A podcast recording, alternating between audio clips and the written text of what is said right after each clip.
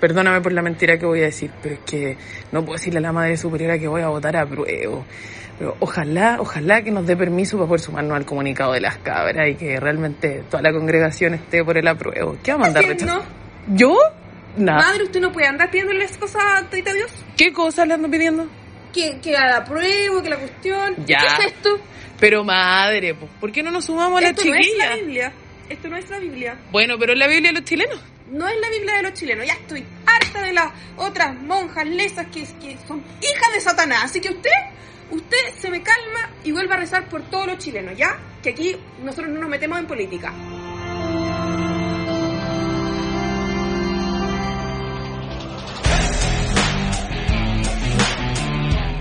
En estos tiempos revueltos, nunca se sabe si una noticia es la noticia de la semana. Quizás mañana salga una que nos deje más sorprendidos que hoy. Pero en vista de los hechos, nos quedamos metidos entre las cuerdas con la detención de Héctor Yaitul. Y es que hace dos años y medio que la Fiscalía de la Araucanía y la PDI le seguían sus pasos. Interceptaciones telefónicas lo vinculan con un millonario robo a una forestal y usurpaciones de predios. Y si a eso le sumamos sus declaraciones de guerra, la ley de seguridad del Estado pone al fin en aprietos su libertad. No me quiero meter en sí con esta propuesta de constitución y si Yaitul podría ir preso con esas normas. Creo que el asunto es bastante más profundo que quien primero tuitea con el artículo correspondiente. Para quienes no saben, la coordinadora Arauco Mayeco, que lidera Yaitul, es una agrupación mapuche armada, indigenista y nacionalista étnica, cuyos órganos de resistencia efectúan actos de violencia política, método que consideran legítimo para conseguir sus objetivos. Hay quienes en este proceso defenderán deudas históricas, una exclusión latente, cosmovisiones que deben ser protegidas por el Estado, en fin. Parece oportuno al menos discutirlo, estemos o no de acuerdo. Pero si hay algo que sobrepasa el debate sobre escaños reservados, autonomías, es si acaso estamos disponibles para discutir sobre violencia. Porque relativizarla, señores, es el fin del Chile que conocemos y el inicio del caos. Y en estos tiempos revueltos, la línea es extremadamente fina. Nos vemos en el programa. Bienvenidos a un nuevo capítulo de Vox Populi. Y como cada semana, y hoy día que es nuestro capítulo número 25, me informa por interno, La, la boda de plata sería eso. algo así. No sé, está como raro. Van decadencia esto, ¿no? Poliamor en Vox Populi. Poliamor, poliamor en Vox Siempre, Populi. siempre. Siempre. Y por lo mismo, no, mentira. Eh, hoy día trajimos un gran invitado, Jordi Castel, un aplauso. Gracias por la invitación. Comunicador, fotógrafo, no es pintor. No. No es pintor. Para que no le hagan caso a Wikipedia como yo. No, y lo- no le pasen los muebles. Y no le pasen los muebles. Porque no puedo pintar. Va a pintar. Una brocha peligrosa. Es que en algún minuto Wikipedia creo que cualquier persona podía agregar información y yo tuve que manifestarme porque me estaban poniendo cosas que, que Que no no, eran. eran. ciertas de mí. ¿Qué, qué te pusieron? Em, que mi nombre real no era Jordi Castel. ¿Y cómo ¿Y era? cuál era? Juan Castillo. Jorge Castillo. Claro. Porque en algún minuto una loca envidiosa echó a correr un rumor Las envidiosas de siempre. típico. Pero nada, pues lamentablemente me llamo como me llamo para todos los que me envidian y me inventan cagüines. Para que sepan. Y ¿ah? cualquier duda que tengan, vayan al registro civil, hagan el trabajo y dejen de estar hablando. Entonces no te cambiaste el nombre. No, Ah, ya. no podría. Amo mi nombre, me La, encanta. la Mara se lo cambió. ¿Sí?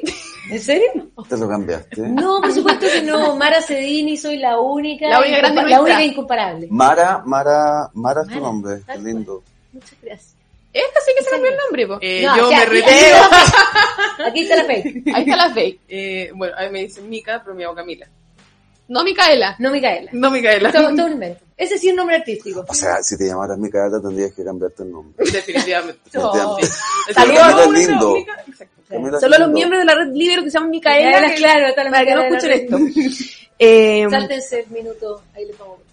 oye Jordi, nosotros vimos en tus redes sociales que publicaste que estabas a favor del rechazo. ¿Cómo fue eso? Eh, ¿Cuándo lo decidiste? ¿Cómo, ¿Cómo fue todo el...? Cuéntanos las reacciones, los pormenores, todo. Fue doloroso eh, porque no me hace ninguna gracia estar eh, cercano a la derecha, sector eh, ideológico que no me representa en nada y que tampoco siento que sume a- al ejercicio de la democracia como tampoco me siento cercano a las cosas tan limítrofes que hay hoy en día en el mundo. Claro. Entonces... No te eh, gustan los extremos. No. O sea, para mí es tan grave, así como para que entendáis cómo funciona mi cabeza y mi corazón, eh, es tan grave Jacqueline Van Rieselberghe como Camila Vallejo. Ya. Oye, si son muy Oye, podríamos hacer un comparativo. Creo que son tan peligrosas las dos y creo que están... eh, Perdón que sean mujeres, te puedo poner el hombre, en el caso del Rojo Edwards o... eh, Jadwe, por ejemplo. O Jadwe, claro. Eh, creo que son lacras el comunismo y la extrema derecha. Eh, y son lacras que no solamente son tendencia en nuestro país, este caos que tenemos eh, Muchos populismos también. Claro, no tiene que ver con Chile ni con el gobierno errático que tenemos. Ya. Eh, la semana pasada tuve que ir a Estados Unidos por trabajo, eh, estuve con un amigo, está casado con gringo, vive hace 25 años allá. Los republicanos y Trump están dejando la escoba. Eh, en las reelecciones en Francia ahora Marine Le Pen de nuevo salió con una mayoría preocupante. La extrema derecha en Francia es mucho más facha es mucho más nazi que la nuestra. La nuestra es un poco ingenua. O Entonces, sea, los republicanos de acá son niños de pecho, sí, pero todo eso me llevó a redactar lo que redacté, porque siendo yo, con, eh, viendo de una familia principalmente reaccionaria, como más bien de centro izquierda, em, no me hace ninguna gracia estar en, el mismo comando de la Marcela Cubillo, por ejemplo. No me honra, no me halaga. Amarillo por Chile te puedo abrir la puerta para que esté un poco más ¿Ah? al centro. Sí, me siento mucho más cercano a Pato Fernández, a la Patricia Pulitzer, a Benito Aranda, ¿Qué votan? a Gaspar Apruebo. Domínguez, no sé. Si me habláis de constituyente, así como que, que yo digo, uh, que podría tener cosas en común, quizá. o que hablan y que eh, tienen un enfoque ideológico similar al que tengo yo, los que te dije, Gaspar, Pato, la Patricia Pulitzer. Pero ellos votan no a prueba como Claro. ¿Cuál Sí, es, cuál es como, qué, qué te pasó en este proceso o qué viste en el texto final que... Espérate, todavía Ah, no. Todavía no. razón. A raíz de eso, nosotros aquí tenemos siempre, Sí. le hacemos un, eh, el minuto a todos nuestros invitados. Un minuto Un minuto, para, un minuto. Hay, hay cosas que, pasa mucho en un minuto. porque en un minuto se pueden hacer tantas cosas. no lo quería decir yo. Eh, un minuto, que es nuestro minuto de lo bueno, lo malo y lo feo de la constitución que la tenemos, o sea, la propuesta de constitución que está ahí. ya, Entonces, ¿te atreves al, al minuto? obvio. Ah, obvio, ya. Antes que empezara, yo les dije, pregunten lo que quieran. Yo aquí vine a conversar eh, como ciudadano. Ciudadano a pie. Como ciudadano, soy, yo soy un ciudadano que anda por toda la ciudad y, y que fui criado bajo, bajo una familia donde se habló de política siempre, en plena dictadura. Heavy. Y aparte, no solo vienes tú, vienes con la Nina. Doña Nina no, Simone. se, se nos cruzó por ahí para presentarla. Por primera vez somos cinco en este estudio. Son Histórico. cuatro Lo estamos celebrando un- y un señor mayor. Y un cola viejo. Vox Populi friendly. Es cierto. Tenemos toda la diversidad aquí, Ya, ¿cierto? ¿Están, ¿Estás preparado, Jordi? Sí. Ya, vamos. Tres, dos, uno. Ok, lo bueno es la integración que hay a las minorías sexuales. Eh, creo que por primera vez en un país tan conservador se le da oportunidades a quien eh, no elige su sexualidad que, se, que tenga los mismos derechos que cualquier ciudadano. Lo otro bueno es la consideración que hay con el medio ambiente, con la naturaleza, eh, con el tema de los derechos del agua. Creo que son cosas vitales. Mm. Lo malo, hasta ahí nomás llegamos con lo bueno porque después... Eh,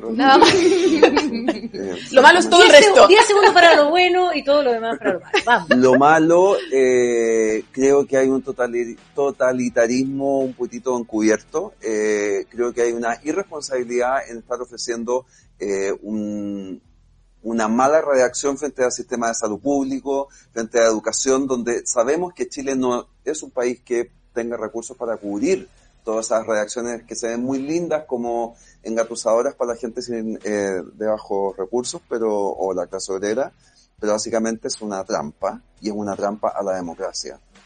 Eh, lo otro malo es que... mm, Se acabó lamentab- minuto, pero... Bueno, pueden ser, pueden Le damos, dos. to- le damos todos los minutos, vamos. Lo otro malo y preocupante es que con todo lo que estoy a favor de eh, regular e integrar a los pueblos originarios, así como a las minorías sexuales, Claro. Eh, no entiendo por qué ellos tienen escaños reservados y los maricas, los trans o las lesbianas no los tenemos. Si somos, fuimos igual de pisoteados, fuimos igual de excluidos, fuimos igual de, ¿Cómo se de decide? Claro. maltratados. Claro. o sea, aquí los escaños tienen que ser reservados para los líderes elegidos democráticamente. Eh, me parece antidemocrático que solo por el hecho de ser de una etnia o distinto, o viniendo de una historia un poco averiada, Claro. como en el caso de los mapuches, los huilliches y todos los pueblos originarios, pues si es por eso los, los homosexuales, las lesbianas, todos debiéramos, yo debería estar exigiendo aquí escaños, no. Y lo feo es la falta de educación ¿Ah, sí? eh, de los elegidos democráticamente para redactar esta chacota que tenemos acá. Em, creo que falta respeto a la patria, falta respeto a nuestro país. No puede ser que se redacte algo mientras están pifiando el himno nacional el día de la, de la abertura. Como contradictorio. No puede ser que haya gente que no hable de corrido y que la elijan presidenta. Eh, y no puede ser que haya una vista gorda a todo un proceso de cambio, insisto, elegido democráticamente, donde Pato Fernández se lo dijo a Juan Vallejo el otro día en un live, donde no tenían ni siquiera, ni siquiera eh, eh, orientación de ciertos conceptos de cómo tenían que hacerlo. Entonces, aquí no hubo nada serio desde el inicio. Por eso es que tampoco puedo votar por algo. Y perdón, no subestimemos a la gente. Si el 78% dijo que quería un cambio, y ahora no- nos estamos debatiendo entre el... ¿Qué pasó con ese 28% que se cambió de equipo? No es por nada. ¿Dónde, según las encuestas que están dando el favor al rechazo, dónde está ese 28% que falta para cumplir el 78% que debiera aprobar eso? Claro. Muy bien. Excelente minuto. Fueron varios minutos, pero no importa. Pero merecido, merecido. Había mucho que decir. Hay mucho que decir. Sí, Había mucho que decir. Oye, Jordi, ¿tú crees que esto le va a pegar al gobierno de una forma de se rearma, se mantiene igual y aguanta los tres años que queda Pues si resistiendo rechazo, como pueda? si Claro, si llega a ganar el rechazo, ¿se rearma o sigue tal cual y pasa sin pena ni gloria? Porque las encuestas muestran, ya que hacía alusión a eso, que están directamente relacionados los votos que tuvo Gabriel Boric y los votos que se estiman para la próxima para el próximo plebiscito. Yo apelo a que mi presidente, porque voté por él, a pesar que no me siento ni siquiera cercano al Frente Amplio, eh, apelo a que sea sensato y de partida saque eh, eh, al ramillete de ministras que lo único que hacen es tirarle para abajo su solidez como, como hombre pensante, preparado, letrado y como líder Y ideológico. Punto uno, que saque a la ministra que se ríe en los funerales, que se manda una cagada tras otra. Punto dos, que saque a la ministra con los labiales espléndidos, que va de regia por la vida, pero en el fondo eh, ¿Te refieres a, a Camila Vallejo? represe- representa al único partido político en el mundo que ha dejado puros descalabros económicos y políticos. No entiendo por qué en Chile podemos ser tan tontos que hayan líderes políticos que representan a ese país que ha dejado de cagar en tres países mundialmente conocidos como Rusia, Venezuela, Cuba, eh, que más encima han tenido el descaro de llegar con esas trenzas regias que se hacen, les preguntan por los derechos humanos, se lavan la boca con los derechos humanos, son líderes políticas acá y no son capaces de responder los abusos a los derechos humanos que han habido en países donde su partido político ha gobernado o Y- gobierna hasta el día de Eh, hoy. eh, eh, claro, y y ha cometido las ma- masacres más grandes de la Entonces, historia. regia la ministra Camila con esos labiales, weón, que so- se los robaría para Envidiable. regalárselos a mis amigos trans, pero a mis amigas trans. Pero, pero, pero espero que mi presidente Boric eh, en algún minuto entienda que tiene que rodearse de líderes de verdad que le hagan bien un poco al proceso de este país y creo que viene un proceso delicado porque estamos en una crisis grave, creo yo. Bueno, la calle habla por sí sola. Sí, po, sí, po. Estamos en un proceso. Entonces espero que no sea tan soberbio, que no sea terco, eh, que baje un poco la pluma o el moño y se rodee de gente valiosa que realmente quiere construir un país en paz, integrado, que dialogue, que se pueda debatir. Pero no esta niñita, no estos gorilas disfrazados de top model. Ay, que llegó duro. Bueno, no, Simón, lo digo con todo respeto, hablando políticamente. sí, está perfecto, está perfecto. Yo, A mí me parece que es tan peligroso tener a estas niñitas comunistas que son, y además hablan regio, son todas estupendas, son un amor, Son clever es un igual. carisma, Influencers bueno, perfectas. Pero bueno, el, el- el comunismo es una lacra para cualquier sociedad. Igual que la señora Van Rieselberg, igual que, igual que varios más. Aquí, no se trata, no se trata de esto, se trata de que es tal el caos valórico en el que estamos, que siento que cualquier patipelado, como el señor Edwards, el, el colorín este, o todo, todo esto, todo- el, eh, ¿cómo se llama el de Rancagua? Chalper, Chalpe. que insisto, son cabros letrados, preparados, disparan una pelotudeces, y como somos un país poco educado, que a la derecha nunca le interesó cultivarnos, entonces la gente no tiene dominio ideológico y le creen al primer pelafustán que cacarea y habla huevadas. Y que hablan de corrido, a propósito. Y que hablan de corrido porque tuvieron la oportunidad. Y se ponen grabar. labiales No, bonitos no, y porque- anteojos bonitos. No, no, no, tampoco caigamos en eso porque hay varias personas que salieron electas sin hablar de corrido por la misma ciudadanía. Entonces no es un factor importante, al parecer. Ese, es ahí el problema. Eh, y ese es el problema. que, que, que creamos que finalmente la representación del pueblo está en gente que no puede hablar de corrido. Yo te aseguro que podemos tener representantes de todos los sectores, de todas las regiones de Chile, eh, de todas las profesiones también, que gente capacitada y preparada para participar en política. Lo que Sin pasa es que hoy día hay gente tremendamente ideologizada, eh, que, que finalmente lo que le importa es imponer cierto dogma, más que educarse en políticas públicas, que está siendo partícipe de estos procesos, A mí- como a por mí ejemplo eso- lo que vimos en la Convención A mí eso es lo que me preocupa, porque yo, por ejemplo, yo no hablo tan de corrido. Yo admito mi, mi falencia eh, Y no la han visto con, las, pi- con piscolas todavía. con, con- todavía. no, no vamos a hablar de Javier alcoholizada, porque no consumo alcohol, ya mentira. Eh, Ya, pero paremos de mentir. Una mentira más y me voy. No, si no consumes alcohol eres sospechosa. Sospecho. Cualquier Esa- persona que pero te una mentira más y me voy. No, no, no, no, no, no, no, orden en la sala. Bueno, yo no hablo tan de corrido, pero, pero- ni sobria hablo tan de corrido, pero sí, sí yo creo que hay personas que tampoco tienen el talento de la labia, pero que son muy buenos articuladores de políticas públicas, que son gente muy, muy inteligente, que, que, que tienen preparación, qué sé yo, y a mí eso es lo importante. También es importante que sepan comunicar, sin duda, que sepan hablar, que sepan discutir su idea. Pero, pero sí ha pasado que mucha gente que habla muy bonito y que poco trabaja en el Congreso, en el Senado. Y el diputados. contenido tampoco. Hay gente que habla muy bonito, como decíamos al principio, y el contenido finalmente es eh, pura demagogia y puro populismo. Y hablando o, de... o hay gente que no habla, pero eh, toma las decisiones más brillantes del mundo sin saber hablar. Como yo, por ejemplo. o hay gente que no toma buenas decisiones y tampoco habla. O sea, hay de todo, hay de todo. Tenemos que tratar de buscar los mejores equilibrios porque ya nos dimos cuenta a través de esta convención constitucional que tuvimos un desastre de manera transversal y que si se llega a abrir otro proceso en caso de que gane el rechazo, eh, deberíamos como sociedad aprender un poquito y elegir de mejor manera a nuestros representantes. Y yo por lo mismo, ¿vas a ir de candidato a una nueva constituyente? Si es ¿Irías que de hay- candidato? si es que rechazo. ¿Cuál- ¿Tendrías algún interés en un futuro político? Eh, qué buena pregunta me acabas de hacer, pero déjame eh, sumar un pequeño comentario a lo que dijiste antes. Yo creo que el rechazo ya ganó Ah, sí. y creo que el apruebo ya perdió.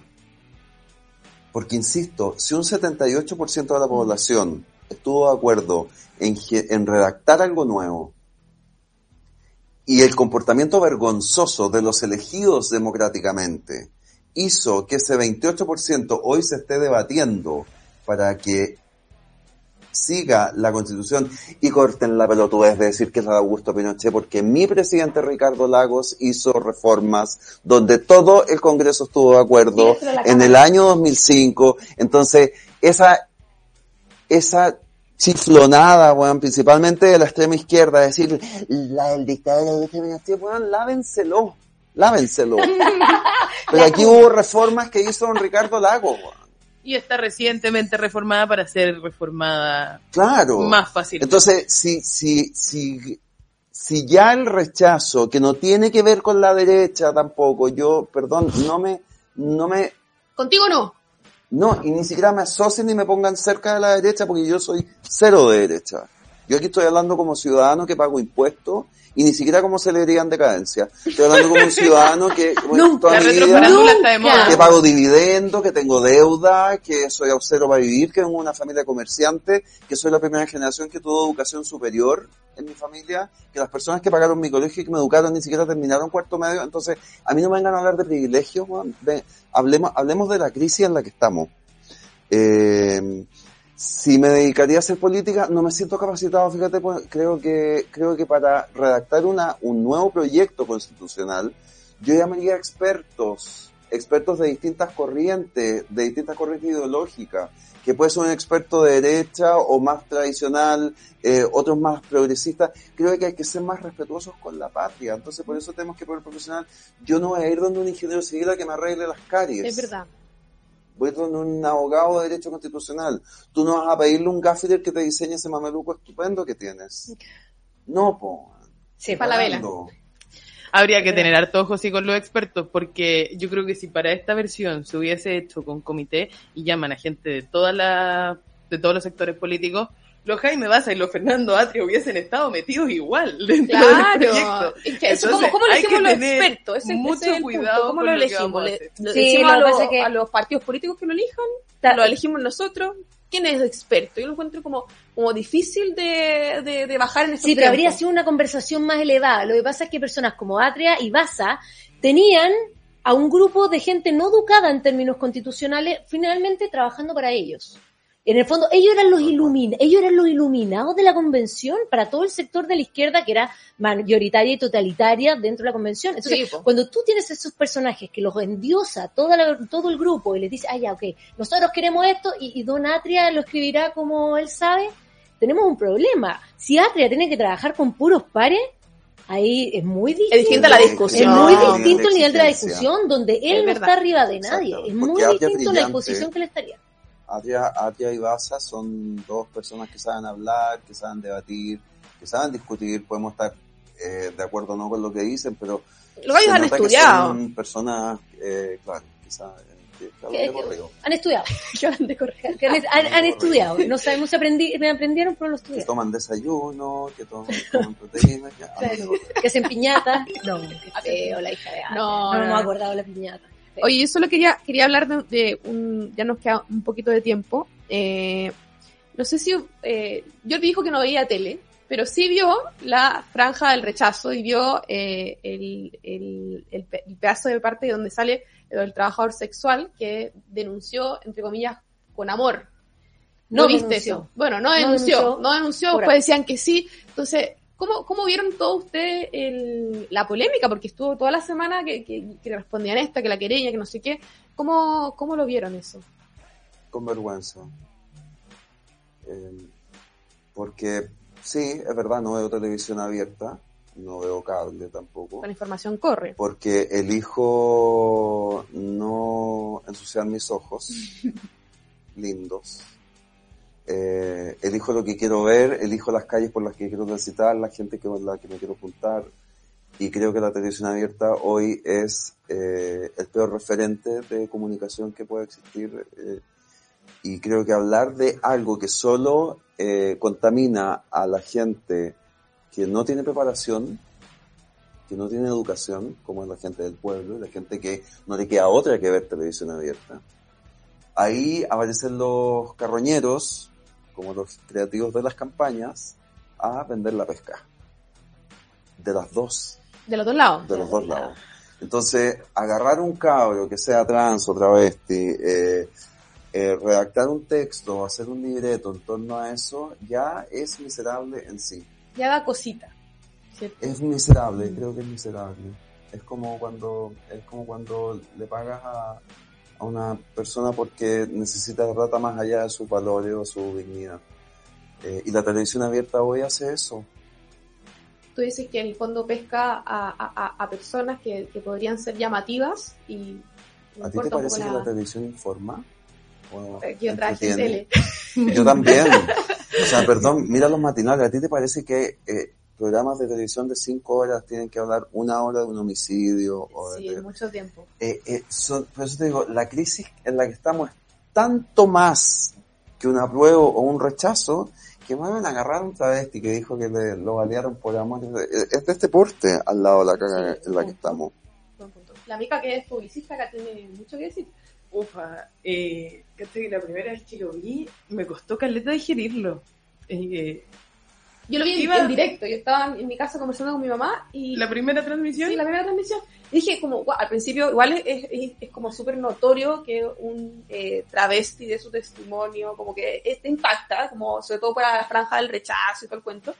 Pero después empecé a escuchar y era como, ¿qué? Como, cuando lo veía al principio como que lo tomáis por un lado de que estamos, o sea, la derecha o, bueno, no, ha- hago la distinción, no la derecha, sino que el rechazo, de, la costumbre, la costumbre. Mala costumbre. Muy mala, Mala, pésima costumbre. Me castigo, me Dejemos castigo. de clasificar a la ciudadanía Bueno. como izquierda-derecha. Si aquí Con- los políticos somos con- eh, pocos, con los demás somos los que votamos. Bueno, eh, al ver esto, el rechazo que está representado por distintos sectores, vemos que están tomando personas margin a una persona en particular súper marginada de la sociedad que llega a situaciones extremas por Claro. la vulnerabilidad que sufre.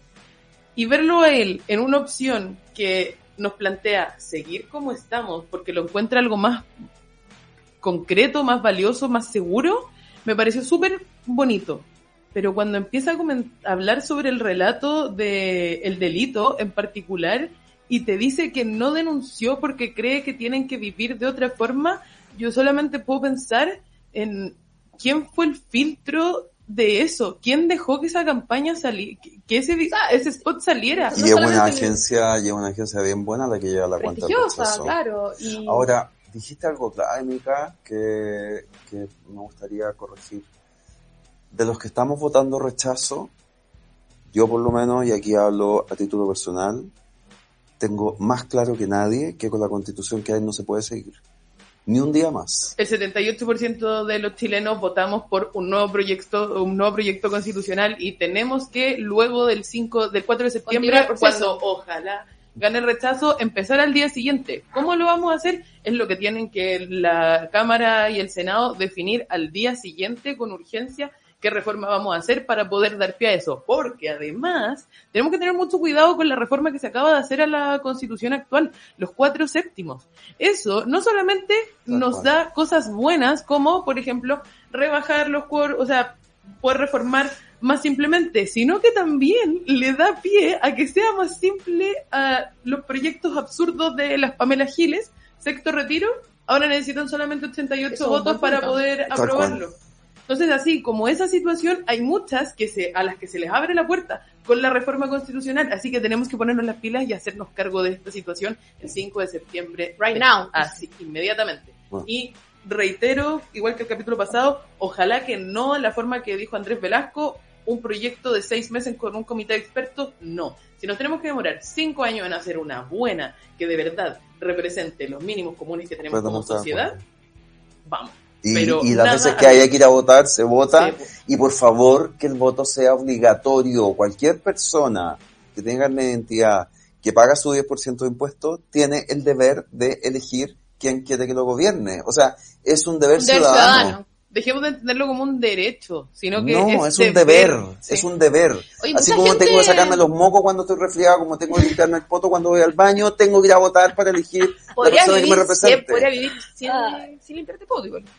No, No. no, no, porque hay una cuestión... No, claro, tenemos- Peligro tenemos público. Un grave problema. La Grave, estaría muy enojada. Grave. Eh, pero oye, importante la gente... ¿De qué minuto pasamos del, poto, del voto al poto? Aquí, aquí, Solo una puede letra, una aquí puede pasar, to- todas esas cosas pueden pasar. Oye, pero mucha gente no sabe que el voto, que el voto, el voto, el El voto, voto, ¿Cómo- cómo se el voto. el voto? Javi, ¿Te todavía estamos El muy. Claro, el voto es obligatorio. Aquí el voto es obligatorio. Sin voto no se puede vivir. Todo O sea, lo sin que voto, sin voto. Todo voto. lo que rime con voto Y es yo sin obligatorio. voto tampoco puedo ir. Eh, o sea, perdón, perdón. La campaña comunicacional del gobierno debiese apuntar Al obvio. eh, me retiro si no me el próximo programa es por la falta de seriedad. Sí, ¡No! ya, por favor, a todos nuestros amigos que nos escriben en YouTube, no se pongan serios. Sí, este es un programa para relajarse y hablar todo tipo de tonteras. Pero volviendo, volviendo al punto, yo creo que aquí algo que se quería decir, efectivamente, no todo el mundo sabe que el voto es obligatorio y que hay multas de hasta 150 lucas por no Sí, señor. justificar la ausencia. Entonces, eh, pongámonos las pilas, sobre todo los que tenemos acceso a un montón de tecnologías digitales que los más viejitos, los más abuelitos, no tienen. Busquemos en la página del CERVEL www.cervel.cl. dónde, porque hubo cambio de locales de votación también, así que dónde les toca votar, ayudarlos para ver cómo, cuáles son los accesos a los nuevos, a las nuevas instituciones donde tienen que votar, Oye, eh, y, yes. y que lleven su carnet y su lapicito para los contagios. sí. Ayudemos también a, los a, los a los más viejitos a ver qué les toca y que por favor no se vayan a perder el voto porque es obligatorio. ahí pueden encontrarlo. Ahí, Y ahí es- está. Y el, el ojo, el gobierno no quiere que los más viejitos voten. No le haga caso. Llévelo a votar. Lleve a su Lleve a su abuelo, abuelo a votar. lleve a su tío viejo a votar. Lleve a Y Jordi a votar. encierren a los, No, a la generación Z. No, no encierra a nadie. no, No, por no, por broma. favor. Libertad. no, los totalitarios. No, por favor, no, ya. Ay, sí, sí. Lo li- lo- lo- Todos debemos ir los a liberales votar. no creemos. Todos. Esto es, esto es, es un deber ciudadano. Eh, eh, ¿Sabéis qué? Siento que el país está tan vulnerable, está tan frágil, eh, en- principalmente, eh, no, no por este plebiscito, principalmente después de- del estallido, eh, se han piteado tanto que a un minuto como pasa un descargo, Eso, quiero saber por qué se han piteado tanto. Porque volvemos a los líderes negativos. Ahí, ahí. Dedícale la palabra al gobierno. Vi en TikTok hace un par de días, em, le hacían pregunta a la alcaldesa de Santiago por qué no se había hecho nada en Plaza Italia. Yo no le puedo llamar dignidad a esa plaza. Em, y ella, eh, con ese castellano tan dulce que la caracteriza, eso le corresponde a la comunidad de Providencia. Yo soy un ciudadano que eh, bajo de Plaza Italia muy seguido. eh, me ha tocado ir hartas veces a la Comuna de Santiago. Y si ella no tiene cara de argumentar por qué hay carpas, gente acampando en el bandejón central de la Alameda entre Universidad de Chile y los héroes, si ella no tiene la responsabilidad como líder ideológica de darle un poquitito de respeto al patrimonio arquitectónico que hay en la Comuna de Santiago, eh, creo que es por eso que estamos mal, porque gente como ella está justificando la violencia y está viendo un, un, un sustento ideológico desde la violencia y desde la destrucción. Yo sacaría mili- milicos en la Araucanía, weón, y porque eso no es un conflicto mapuche, estamos de acuerdo. No, aquí estamos es todos de acuerdo eso no es un directamente. conflicto con los pueblos originarios en ningún, en ningún Tú caso. estás atacada con lo No, que yo estoy Yo diciendo. pensé que este capítulo, no, No sé si me agrada, me agrada porque igual me Yo gustan te las cosas yo así. la. Yo- Pero estoy sorprendida de que pensé que algunos capítulos con políticos podían ser un poco más duros, pero gratamente sorprendida. ¿De qué? De que, De que todo no es tiene pelos en bien la lengua. confrontacional y cero pelos en la lengua, eh, quizás es porque venís de un mundo distinto, de otra forma de comunicaciones y estamos más acostumbrados a los políticos.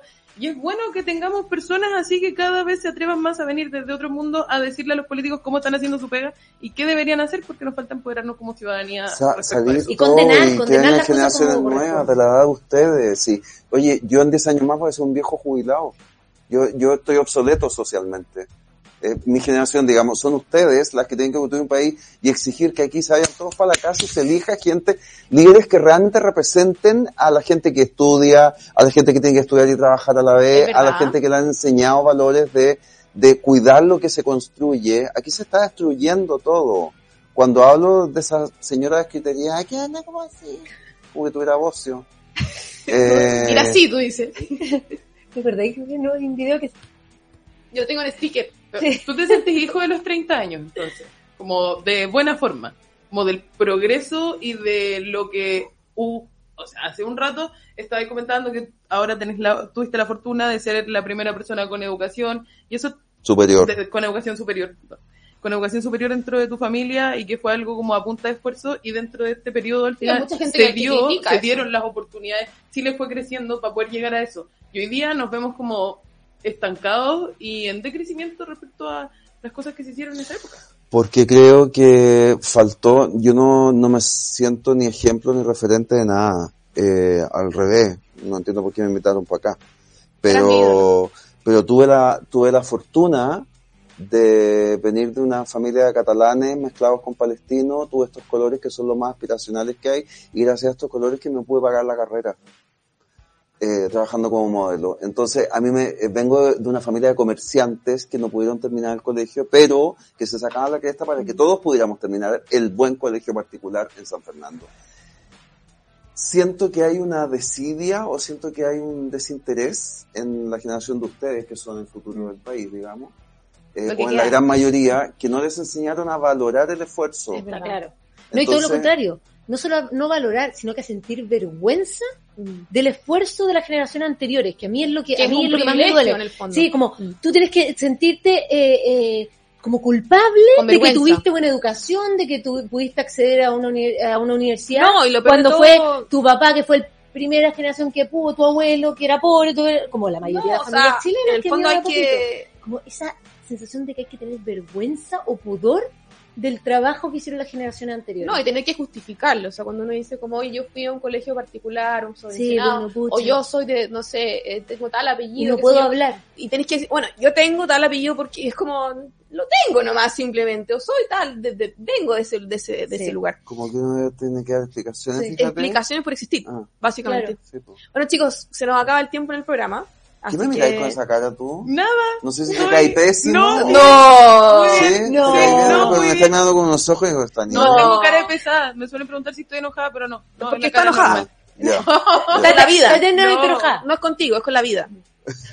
No, me, me gusta mucho escuchar todos los puntos en común que tenemos estando en veredas muy distintas dentro de lo político en el día a día, pero frente a una situación como esta, realmente se ve cuál es la transversalidad de la opción por la que estamos, el, rechazo es tan amplio que tú estás ahí todo el tiempo diciendo como no me mezclen con la derecha y digo, hola, yo sí, acá, bacán, pero coincidimos en los puntos en contra y en los puntos a favor. Qué lindo momento. aunque, aunque Jordi no lo quiera aceptar, él es el millennial de derecha. Si fuera millennial sería derecha. ¿Tú decís? Ya, eso, esa discusión, para que me odiara, esa discusión va a quedar para otro capítulo porque nos tenemos que ir. Eh, muchas gracias Jordi por no gracias a usted y gracias por la tribuna por dar por tener la paciencia y por dar el espacio a que la gente se eduque creo que cuando cuando cuando estamos todos con este compromiso estamos aportando un granito de arena a la majamama en la que estamos metidos casi lloro casi lloro sí pues un aplauso. No, yo me quiero despedir diciendo que tremendo invitado, fue un placer tenerte acá. Y Pura flores te llevaste. No, es, importante porque, bueno, nosotros tenemos amplia variedad de invitados, pero yo creo que hoy día la sensación de los ciudadanos común y corriente, como decís tú, que eh, trabajamos, pagamos nuestros impuestos y estamos viendo eh, cómo este proceso eh, sigue y sigue dividiendo a Chile y además se nos propone un sistema que, que, que cada vez vemos que el crecimiento y desarrollo de nuestro país va en picada. Eh, yo creo que eh, es importante escuchar esa voz que no viene de los políticos, sino que es de una perspectiva ciudadana y eso es lo que aquí también en Vox Populi tratamos de hacer. Ah, un aplauso a todos. Y nos vemos en el próximo capítulo de Primer Plan. Ah, mentira. Eh. me equivoqué, me equivoqué, me equivoqué. Es que ya no sabemos dónde estamos.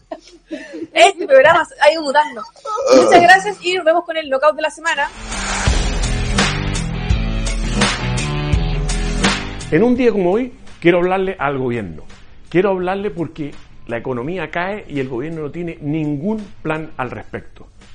Primero, a 10 días del plebiscito, este gobierno insiste en dedicarse a la campaña.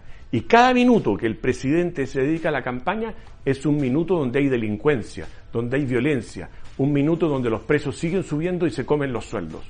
¿Y dónde está el gobierno? No está ni ahí. Segundo, en medio de una economía que cae, este gobierno que hace propone una increíblemente mal hecha reforma tributaria.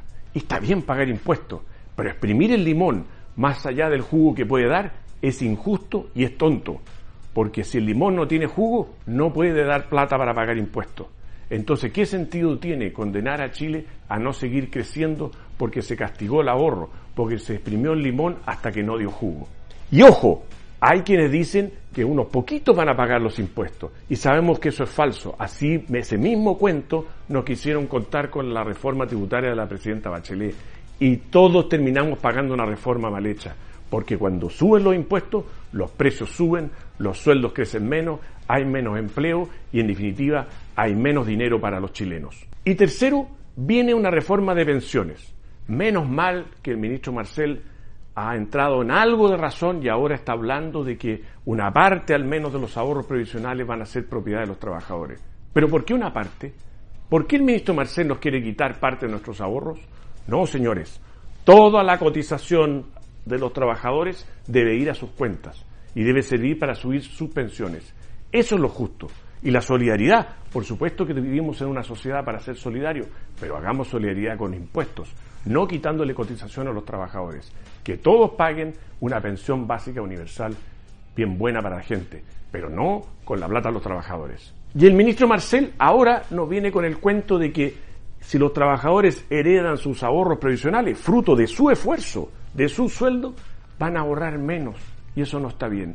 ¿Qué se cree este ministro? No, los trabajadores son dueños de sus ahorros previsionales, son dueños de dejarlos en herencia a sus hijos y tienen derecho a elegir administrador.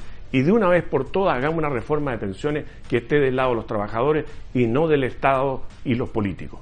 Hagamos las cosas bien, porque este país se merece las cosas bien. Y por eso mi knockout está este gobierno para que se ponga del lado de sacar adelante a Chile, de hacerlo florecer económica y socialmente y que se ponga del lado de los trabajadores. Qué buen knockout de la semana. Lo que estábamos esperando en este capítulo 25, el mejor knockout para ustedes. Nos vemos en el próximo capítulo y que estén muy bien.